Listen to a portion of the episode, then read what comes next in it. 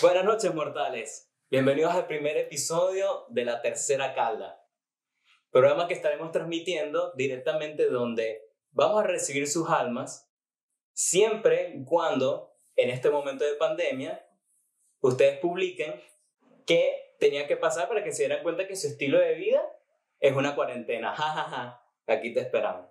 Le damos la bienvenida, muchachos. Somos cuatro personas. Actualmente estamos haciendo tres. El podcast, el cual están escuchando ahora, el cual el canal tiene la propuesta de ser un canal de contenido, donde vamos a estar haciendo un programa aledaño a otros programas al podcast.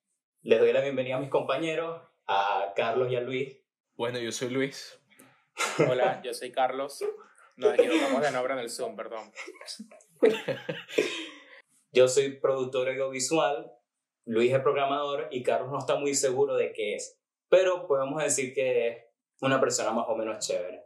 Ok, Estoy en proceso de descubrirlo. Eso no es de la noche a la mañana.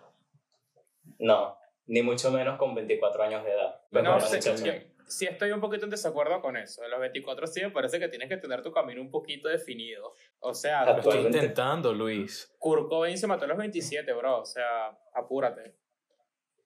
es el ticket para el club de los 27. Pero, Chimbo. coño, o sea, no sé hasta qué punto el Club de los 27 acepte carreras incompletas. A mí no me dejarían entrar, ya yo tengo cuatro carreras incompletas directo. Ya yo sé que con Kurt Cobain me encontraré será en un viaje de ácido. Mira, a mí me dejarían entrar, pero no lo terminaría. O sea, estaría en proceso de entrar a- al club de los 27 y al final nunca, nunca termino esa vaina. Pues bueno, muchachos, le traemos el tema para que nos vayamos introduciendo del trayecto de la universidad. Estoy estudiando química pura y claramente Y ahora terminaste vendiendo drogas. Walter Blanco, te voy a decir. Básicamente lo mismo, pero que es estudiar cine. Uh, Exactamente. Bueno, Luis ya dio un poco un spoiler de más o menos cuál fue mi decisión, que tiene una combinación increíble de pasar de una ciencia pura extremadamente rígida a estudiar cinematografía con un poco de comunistas en Argentina. Llévatelo. Ahora, podemos empezar con que yo en el momento de que me di cuenta que me gustaba química fue más o menos como en tercer año, calculo yo, sí, tercer año, que uno empieza a ver esa materia. Y yo le decía a mi mamá, mamá, quiero ser químico. Y ella me decía, ¿pero qué? ¿Vas a ser profesor?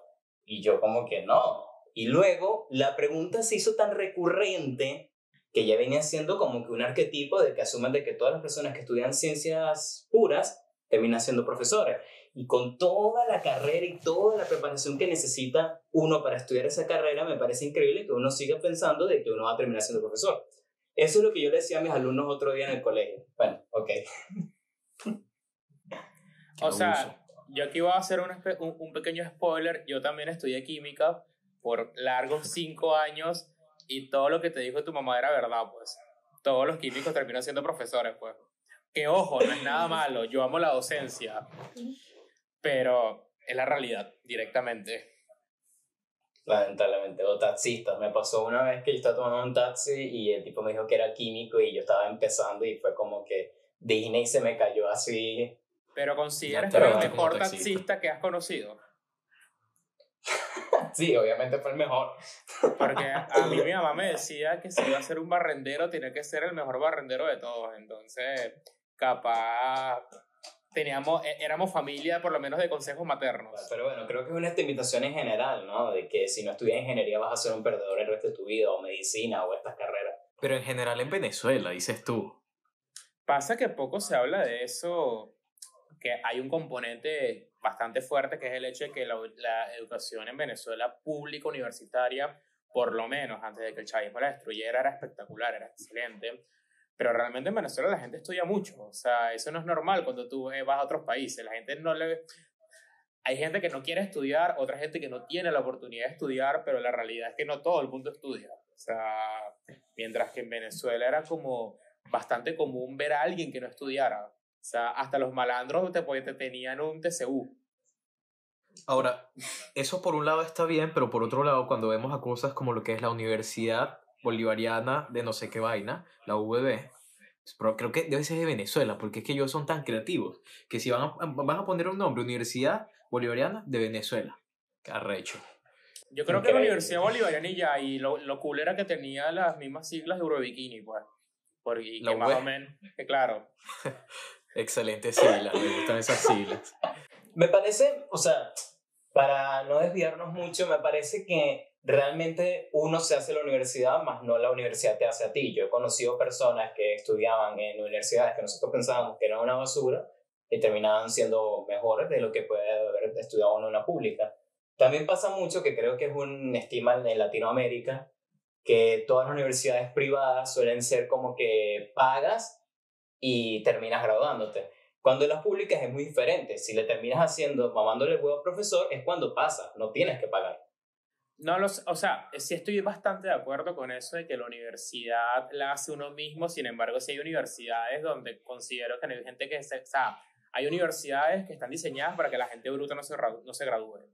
Y esa es una realidad. O sea, yo por eso estoy 100%, en, en, o sea, 100 de acuerdo con que los ciclos básicos de la universidad sean tan filtros, porque si no puedes con eso no vas a poder con todo lo demás, no vas a poder con tu carrera, entonces nada, o sea, tampoco está mal decir no puedo con esto o esto no es para mí, o sea, yo creo que es importante aceptar sus limitaciones. No, es que hay ciertos arquetipos que se cumplen. Si vas a estudiar medicina tienes que ser bonito, igual que odontología. Mínimo si vas a estudiar derecho, tienes que ser un estafador, por lo menos.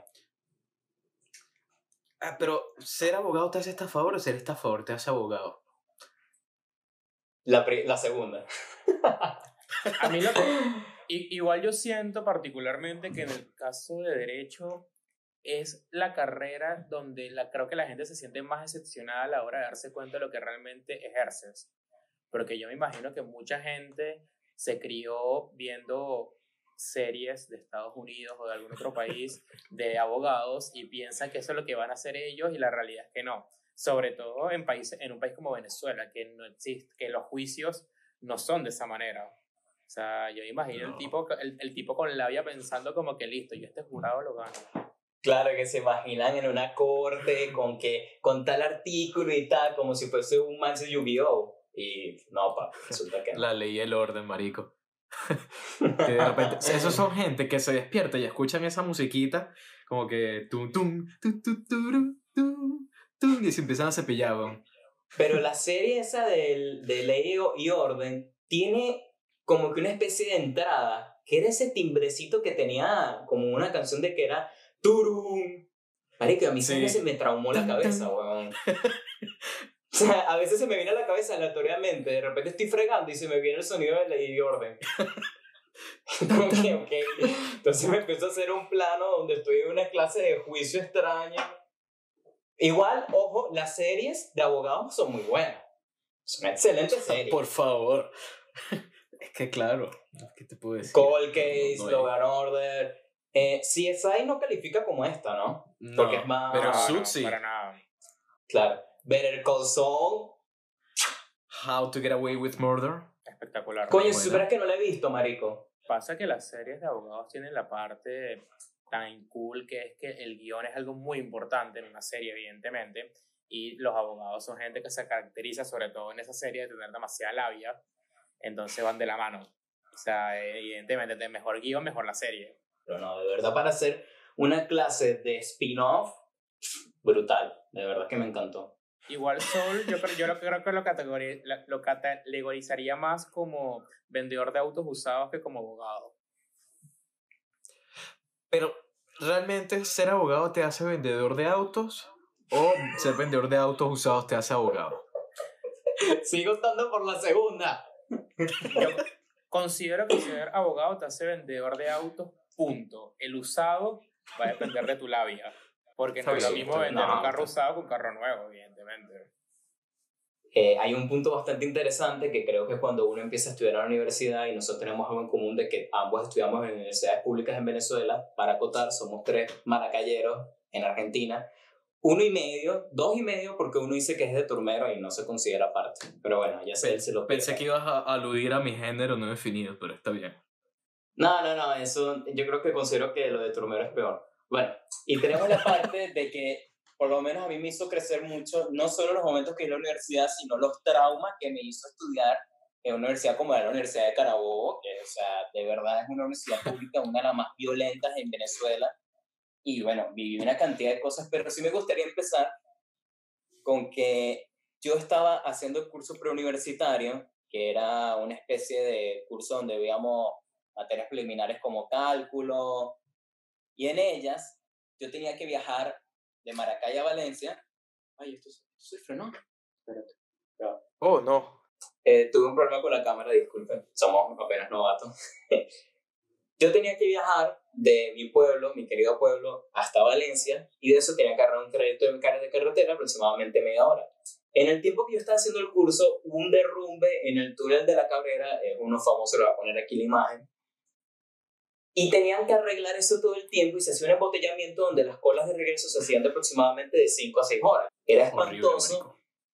y yo llegué a la conclusión de tantas veces que pasé millones de experiencias negativas ahí como una, fue una vez que estuve 7 horas en cola, estaba lloviendo, se me, se me acabó la pila del iPod y si no fuese más miserable, estaba sentado un señor que no sé si era bocho colombiano, que era testigo de Jehová, y justamente a su lado estaba sentada una chica que era atea. Y estuvo todo el fucking camino tratando de hacerla creyente. Y suena maravillosa. ¿Consideras que el testigo tiene buenos puntos? Para nada. Era solamente tipo cree, no, bueno, dale. Pero Exacto, sí. Y nosotros somos chéveres, salimos a tocar puertas y creemos en nosotros. Y fue como que todo el camino en la misma cháchara. Y de verdad que un momento que se me hizo angustiante la situación. Horrible. ¿Y nunca, y, nunca participaste de ella, de esa conversación? Participé indirectamente con miradas de que de verdad me gustaría degollarlos y tirarlos en la autopista, tal cual como banda mexicana, pero no no, Pero degollarlos, ¿por qué? suena maravilloso, amigo. De verdad, yo, yo lo que fuese hecho es meterme, porque yo soy un rolo de metiche, pero a pesar de ser ateo, yo me meto con la atea, nada más para crear conflicto. Y después cuando la atea se vaya llorando, yo le digo al pana, mira, no, en realidad Dios no existe, esas cosas. Chao. Y nada, llegué a la conclusión de que el túnel de la cabrera, como eso se dañaba todo el tiempo, era exactamente igual a tu reputación cuando reenvías sin querer un no a tu grupo de trabajo. Por más que lo intentes reparar, nunca lo vas a poder arreglar. Entonces, no, no, el grupo de trabajo no. A mí me da miedo, marico, yo tengo dos grupos de trabajo. Yo también que viajé, una historia más yo, divertida. Yo, yo, estudié en, en, Caracas, en la Universidad Simón Bolívar, que queda como a dos horas de, de Maracay, donde somos. Y pese a que sí, cuando estudié de verdad, eh, me, me residencié, me mudé a Caracas y viajé aproximadamente dos meses todos los días. Y realmente la carretera te forja el carácter. O sea, yo creo que poco se habla del carácter de los choferes de autobús. Este, y yo siento que realmente los tratamos muy mal sin ninguna razón cuando ellos se merecen un abrazo, porque no hay nada más ladilla que una puta autopista. Y eso que las de Venezuela son autopistas, digamos que bastante entretenidas, tienen curvitas, tienen montañas, este, pero... Siempre hay un hueco, siempre hay un hueco. huecos, accidentes, o sea, tiene que esquivar. para robarte. Extremadamente Es un videojuego. Es, es, es, un videojuego, pero de esos que, pero de esas películas donde realmente te das cuenta de que si te matan en el juego, te matan en la vida real. Y vives con ese constante miedo.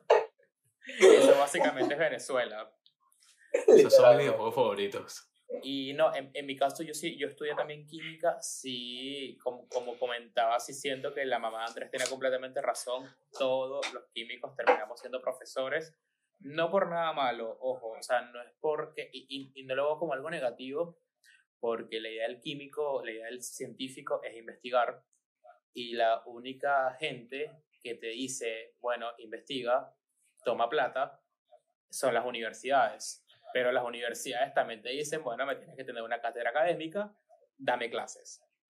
De hecho, a tal punto eso es tan complicado de que no sea así que inclusive e- Einstein, creo que fue con una de los, uno de sus cambios de carrera de, de, de universidades, lo hizo porque era la única universidad del mundo que estaba dispuesto a darle una investigación sin tener que dar clases. O sea, del Sí. resto, en todos los casos te tienes que dar clases y eso hay que tomarlo en cuenta y no hay que creerlo, hay que creer eso porque si no vas a ser un profesor de mierda, porque eventualmente vas a ser un profesor y vas a ser un profesor de mierda y la idea es tratar de ser al menos algo decente, porque si no tienes un poco de gente frustrada que quiso investigar toda su vida y terminó dando clases en un bachillerato. Yo creo que conozco el personaje. Es un personaje muy común, demasiado común diría yo. A mí me pasó algo que, bueno, creo que Carlos no sigue eh, apegado a su profesión, pero yo por lo menos al momento de que decidí irme a la universidad para poder emigrar y el momento de que pensé volver a estudiar química, realmente me proyecté en un plano donde me imaginé ser ese profesor, no, ay, ve, qué chimbo, donde me imaginé ser un estudiante y estar luego como un profesor, licenciado o lo que sea en un laboratorio todo el tiempo. Y luego pensé como que, coño, pero yo no quiero hacer eso. Nadie me va a hacer una serie ni en sí como que, ¿sabes? Nadie me hace una serie que termine viendo metanfetaminas, aún así puede ser posible que sí. Entonces, pensé realmente si quería hacer eso y creo que es un buen tema cuando, si uno se da cuenta, a, a qué altura es bueno darse cuenta de que no te gusta una carrera. ¿A qué altura es bueno? Mm, Para- yo diría que para- después de los 40 años, y cuando viene el segundo divorcio, te- tú te quedas con coño de su madre. Yo he estudiado odontología, hasta que tengo un montón de plata, pero aquí estoy. Para mí, realmente en cualquier momento sí considero que si tienes más del 80% de la carrera y te diste cuenta que no era lo tuyo, igual gradúate. Este, porque creo que eso te, sabes, demasiado tiempo que invertiste como para no cumplir algo, al menos di que lo cumpliste, aunque no vayas a ejercer. Pero sí siento que más que lo que te, que te guste la carrera en sí, lo más importante que te tiene que gustar es ejercerla. O sea, yo cuando estaba pequeño, a mí me encantaban los edificios, me encantaba todo lo que era el tema de construcciones, y yo quería ser ingeniero civil hasta que un día mi papá me sentó y me dijo, tú eres un chico de apartamento, tú en serio te imaginas cayéndole a gritos a unos obreros bajo una pepa de sol al mediodía, y me di cuenta que no, y ahí es como que, ok, entonces no, sé, no puedes ser ingeniero civil. Marico, yo gritándole un poco de esclavo que hubiese dicho que sí. Me acabas de motivar para estudiar ingeniería civil. Sí, no acabo de plantaron en ese plano, o sea, ese es rechísimo. No, pero es que siento que ustedes lo están pensando como de que los gritos solamente van en una dirección. Y la realidad es que van de las dos. A Andrés le gusta que le griten, pues ahí tienes. Mira, no es por nada, pero razón. de verdad era marginal, pero era bastante. O sea, te subía la autoestima cuando uno pasaba por una construcción y te gritaban tus atributos que capaz no observaban muy bien, pero te hacían sentir que sí. ¿A ti te han gritado en construcciones, Andrés? Epa, papi. Ah, pero es que de verdad que tú eras de Valencia, tienes razón. Ese Sí. gordito bello. Igual, o sea, yo considero que, por más que sea, pues si te, yo estoy completamente en contra de cualquier tipo de acoso. Partimos por ahí. Pero particularmente el de, la, supuesto. el, el de la construcción me parece que al menos son gente que está trabajando, ¿me entiendes? Este, Claro. o sea, son gente que está llevando el pan a su casa. Yo particularmente, donde creo que más me siento acosado y con miedo en la vida es cuando veo grupos de estudiantes que en el caso de Venezuela tenían un uniforme característico, tenían el uniforme del colegio, cuando esos grupos te acosan, ahí sí es donde Sí, verda- el verdadero miedo. O sea, Sí, tu integridad humana puede estar en peligro. Que como dirá mi madre, muchacho no es gente, o sea, y, y, y muchacho en grupo es menos gente todavía. O sea, tu mamá no te quería, es lo que nos estás diciendo. Puede que realmente esto se vuelva una cosa lógica en algún momento. O sea, me, me puedo imaginar a tu mamá y tu papá discutiendo y pasando al frente de tu cuarto y que, muchacho no es gente, de verdad. Muchacho no es gente. Bueno, y tú, hay y un tú tema, llorando ahí en el que, cuarto. bueno, estoy seguro que lo podemos tocar más a fondo, más adelante, pero ¿qué piensan ustedes si su mamá tiene un hijo único y todo el tiempo les dice que no tengas hijo porque es una maldición? Me dolería, obvio, me dolería. O sea, mi mamá particularmente, sorry Carlos por lo que te voy a decir, eh, mi mamá es abogada y ella lo único de toda la vida fue nunca estudies derecho. Lo que más quieras en el mundo, nunca estudies derecho. No te preocupes, nos lo dicen a cada rato. Los mismos profesores nos lo decían. ¿Qué, qué, qué coño hacen ustedes acá? ¿Ustedes de verdad quieren estudiar esto? Ustedes no quieren estudiar esto. No, como que. ¿Cómo, cómo lo supo? ¿Y no? No sigue, no sigue. Es que uno sí es necio, chamo. Mira. Yo, yo no sé. Por lo menos yo estudio química, pues. Parte de que los tres migramos y tenía que haber escuchado a mi mamá un poquito más. Creo que estamos muy, muy en el tema de mamá. Eh, no sé si por carencia afectiva o porque realmente somos unos niños de mamá. Espero que sea por la primera. Hoy particularmente de mi mamá. Hola, mami. Creo que hubiese sido más sencillo emigrar teniendo un título de, de profesional, porque al momento de que uno viene a buscar trabajo, y con eso hemos la apertura a nuestro segundo tema, hemos tenido una cantidad de experiencias con trabajos terribles aquí en Argentina, y me gustaría que compartirlo un poquito con ustedes, pero yo me voy a quedar de último porque yo sé que lo mío ya es como para ir a, a un sindicato, a terapia, puede darle chance a ustedes primero. Y ha sido una experiencia horrible, de verdad. No debería de pasar nadie por eso. Pero dentro de todo ha sido gracioso en retrospectiva. Por Es que mucho de lo que pasa, uno siempre piensa que puede ser totalmente distinto. O sea, yo cuando estaba allá en Venezuela, yo siempre pensaba, bueno, de algo consigo trabajo, lo que sea, que 10 horas trabajando, eso no es nada. Pero cuando tú vas realmente y te empiezan a sacar la chicha, eh, por lo menos el primer trabajo que yo tuve fue en una verdulería. Duré, no duré ni una semana. Era estar 10 horas en la verdulería, siempre estar cargando cosas pesadas de un lado para el otro. Y, o sea, quizás hayan personas más capacitadas para eso. Yo definitivamente estudié Derecho dos veces. ¿Qué coño voy a estar yo capacitado para, andar con una verdura para arriba y para abajo? Pero esa semana que duraste... Eh, me echaron, obviamente.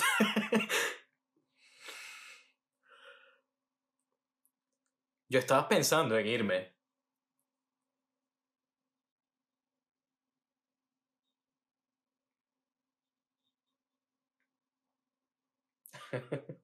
Igual no es una muy buena carta de presentación, Andrés. Creo que eso deberíamos revisarlo más adelante. Esa parte la debería Vamos a cortar esto. Pero sí, muchachos. Bueno, este, igual, yo, igual yo soy de los que creo, que no sé si fue tu caso, Carlos, pero yo sí soy de los que creo que cuando son trabajos que tienen alta, o sea, que tienes que entregarte completamente, yo sí 100% de acuerdo en hacer la vida imposible a la gente nueva. ¡Ey! Ya va. Por supuesto, estoy de acuerdo. lánzate, lánzate de cabeza. O sea, yo que fui un asco cuando comencé, o sea, yo, yo no he tenido, yo tuve el agradecimiento y la fortuna de que los dos trabajos en los que más tiempo he durado en mi, en mi, en estadía en Argentina han sido realmente trabajos bastante buenos dentro de todos sus matices, pero al inicio, cuando llegué, sí tuve trabajos de mierda, sobre todo el ser volantero es un trabajo de mierda y todo el mundo te lo dice y uno nunca escucha. El ser bachero es un trabajo de mierda, todo el mundo te lo dice, uno nunca escucha y dice que uno puede con eso y no puede. Pero la realidad es que hay trabajos que si tienen una resistencia, son, pueden ser buenos trabajos, pero requieren un esfuerzo. Y si la persona no está dispuesta a entregártelo, yo no voy a perder mi tiempo entrenando directamente. Entrené a más de 12 personas, de las cuales quedó una sola. Y nadie me devolvió ese tiempo, pues, y sé, y, sé que tampoco fui porque fui muy malo, o sea, sé que también la gente no servía directamente. ¿En una verdulería, por casualidad? No, en una pizzería, que es más o menos que es como una verdurería, pero con un horno. Pero lo que pasa es que eso, es, un buen, eso es una, una buena vertiente del tema porque realmente uno no sirve o es que te das cuenta de que estás aplicando para algo que no tienes que aplicar. Y, coño, o sea, la necesidad te hace, te hace surfear en, en una cantidad de desgracias que uno tiene que pasar porque sí. Pero realmente uno tiene que pasar porque sí, por eso. Eso, eso es una cuestión que yo he caído en duda en todo este tiempo. O sea, realmente tiene que pasar por todas estas cosas para darme cuenta posteriormente cómo hacer las cosas. No podía saberlo desde el inicio, alguien no podía decírmelo.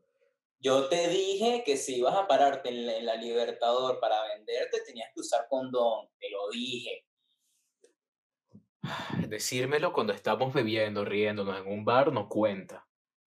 Ok, bueno, sí, realmente será un buen argumento para esa parte del problema. Entonces, bueno, podemos empezar más o menos con que yo me vine, no tenía ni idea, no tenía experiencia en absolutamente nada. Sí tenía experiencia, pero de trabajo sencillo, no, como mucho. Y vine a aplicar a la nada, a entregar currículos donde nada más decía mi nombre, una foto, bien gracias, saludos. Yo, yo tuve la, la experiencia de buscar trabajo tanto a nivel de calle, a nivel de local, como a nivel de, de ya, ya desde un punto de vista quizás un poquito más profesional, más, de, más por la parte online. Y en ambos casos todo tiene su razón y todos tienen sus ventajas. O sea, por lo menos si tú vas a repartir algo de calle, tú tienes que tener muchos modelos de currículum. O sea, porque tú no vas a entregar el mismo currículum para una pizzería que para una ferretería, por ejemplo. Y yo no soy particularmente muy amante de mentir en los currículums, pero sí exagerar, sobre todo con los tiempos. Por supuesto. Eres un currículum de mierda, ya después puedes ser sincero y mostrar todas tus desgracias tal y como son. Pero Por supuesto. realmente el comenzar, esa, el hacer un currículum sin experiencia laboral es de las cosas más complicadas que existen. Es muy denigrante. O sea, si alguna vez te hayas sentido inútil, pues te equivocaste, en ese momento sí te vas a sentir más inútil que un surfista en apure. O sea, es como que, bro. Perdón que te interrumpa, pero para hacer este énfasis, porque de verdad es una realidad, yo quiero que la gente lo sepa uno siente, de verdad, cuando uno entra, cuando uno entra al currículo, que la gente como que ve tu currículum y se burla o comienzan a, a destruirlo, como que qué bola lo que hiciste. Y la realidad es que eso es verdad. Eso se hace. En todas las eso es totalmente cierto. los currículum y te los destruyen y se burlan de ti. Y si llegaste a pasar por esa burla y aún así te llamaron, eso es un muy buen filtro. Pues bueno, muchachos, yo por lo menos para abrir mi, mi abanico de desgracias o de trabajo, por así decirlo. Yo he tenido, trabajé en un bar, trabajé de Uber, trabajé eh, de mesero, trabajé en una veterinaria, en un kiosco. Ninguna experiencia tiene nada que ver con otra. Por lo menos cuando llegué, eh, lo primero que apliqué, que pude entrar, fue algo que yo conocí la primera noche que salí aquí. Y era algo que se llama tour de bares. Tenía que trabajar todas las noches y estaba un martes a las 8 de la mañana al frente de una parada de un subte esperando que abriera con una brasilera, dos ingleses, un nigeriano y tres argentinos, todos ebrios, y tú decías, brother, ¿qué estoy haciendo con mi vida? Que me salí de, de, ese trabajo y como no conseguí otra cosa, tuve que volver a uno de los bares que yo visitaba. Ok, bueno, los pongo en contexto. Aquí tenemos el video. Situación que fue un día que fue una, una chica una pediatra de aproximadamente, no sé, 40 años, está el video de seguridad del, del patio del baño. Yo estaba entrando a sacar a una chica que se desmayó en el baño. Ella entró violentamente, se quitó los pantalones dentro del baño.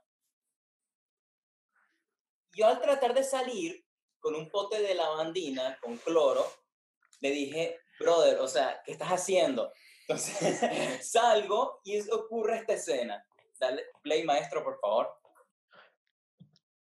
Pero la, la mujer en cuestión estaba bastante ebria, ¿no? Puedes pausar ahí. Puedes retroceder un poco donde se nota claramente donde me muerde el cuello de una forma. O sea, muchacho, esto es un Me ¿Pero te gustó? No. Yo te, yo te veo completamente feliz. Yo también te veo feliz para pensar. Si eso es felicidad para ustedes. Y mira, fíjate la hora, a las 3 y 34 de la mañana. Igual hay algo que me llama bastante la atención de esta hora. O sea, Para mí que la mujer está bastante despechada porque fíjate que es inclusive en la Nochebuena de San Valentín. Coño, Brother, qué detallazo, tienes razón. qué análisis. No me he dado Diablo. cuenta. ¿Y cómo, o sea, cómo lograste separarte de ella? Casi que de verdad en un momento pensé que el cloro iba a ser agua bendita y le puse la, la jarra así un principio en el baño y que mira, de verdad te voy a echar cloro. Sí, pasa que también es, es- es muy injusto cuando trabajas con atención al público porque estás, literalmente eres como Jesucristo. Estás pagando por los pecados de otro. O sea, usualmente pagas con un cliente lo que te hizo rechar otro cliente. Y Jesucristo se le habrá pasado arrecho. Yo me lo imagino caminando por ahí todo arrecho. Que, y que, ay, Jesucristo, por favor, convierte esta agua en vino. Y coño de su madre, otra vez estos pelotudos. O sea, ¿sabes el fastidio que debe ser tener ese poder? Coño, yo creo que me- lo que más me impresiona de Jesucristo es que él podía estar con 12 personas para arriba y para abajo, pues. O sea, imagínate conseguir mesa en algún restaurante. O sea, qué problema. Aparte de que realmente. Es como o el sea, amigo con carro. El amigo con carro que de paso se enamora de una puta y pero la quiere sacar de ese mundo porque ella se merece algo mejor.